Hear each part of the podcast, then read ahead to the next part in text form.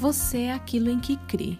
O versículo básico que ele dá aqui para a gente meditar é: O que contamina o homem não é o que entra na boca, mas sim o que sai da boca. Isso é o que contamina o homem.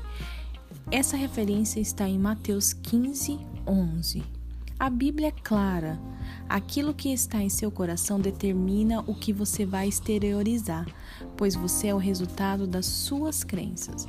Seus pensamentos foram, su formam suas opiniões. Suas opiniões constroem suas convicções. Suas convicções dão origem às suas atitudes e as suas atitudes determinam o seu comportamento. Esse trecho é tão interessante que dá vontade de você ler e reler até o momento que você tem certeza que decorou, né? Mas vamos continuar. A conclusão é que o seu caráter tem origem em suas crenças. Na verdade, nosso caráter é formado do que existe no nosso coração. Por isso, para falarmos sobre caráter, precisamos antes compreender a relação que ele tem com o nosso coração. O termo coração não se refere ao órgão que bate dentro do peito, mas à esfera humana, consciente e inconsciente em que experimentamos compreensão e raciocínio. É o campo psicológico mais profundo de nossa personalidade.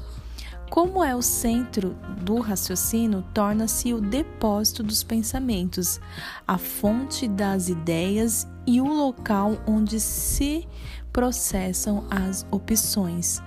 Ele é o centro das decisões, onde, onde nascem todas as escolhas, escolhas sejam boas ou más. É o coração que nos motiva em nossas atitudes e ações, embora provavelmente nem percebemos o que está nos influenciando. Podemos dizer, portanto, que toda a nossa vida é controlada e determinada pelo nosso coração.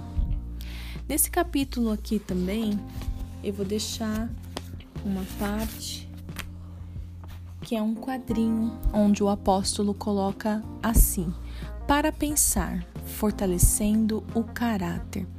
Se Deus perceber que você precisa ser fortalecido em seu caráter, Ele vai moldá-lo para que se desenvolva mais sabedoria.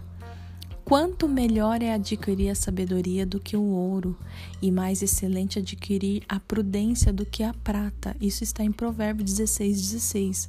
Uma pessoa de caráter busca sempre sabedoria, que é o bom uso do conhecimento e não apenas a obtenção de informações.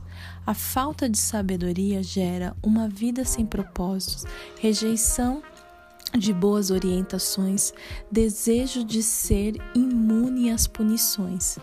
E para adquirir sabedoria, precisamos ouvir, estudar e receber. Se você está acompanhando esses episódios de podcast, você já deve saber que nós estamos compartilhando aqui o estudo básico do livro, esqueci o nome do livro, Código de Honra do Apóstolo Reinaldo Seixas. Esse foi um trecho do primeiro capítulo e eu espero que tenha acrescentado coisas preciosas em sua vida. Em nome de Jesus, Deus abençoe.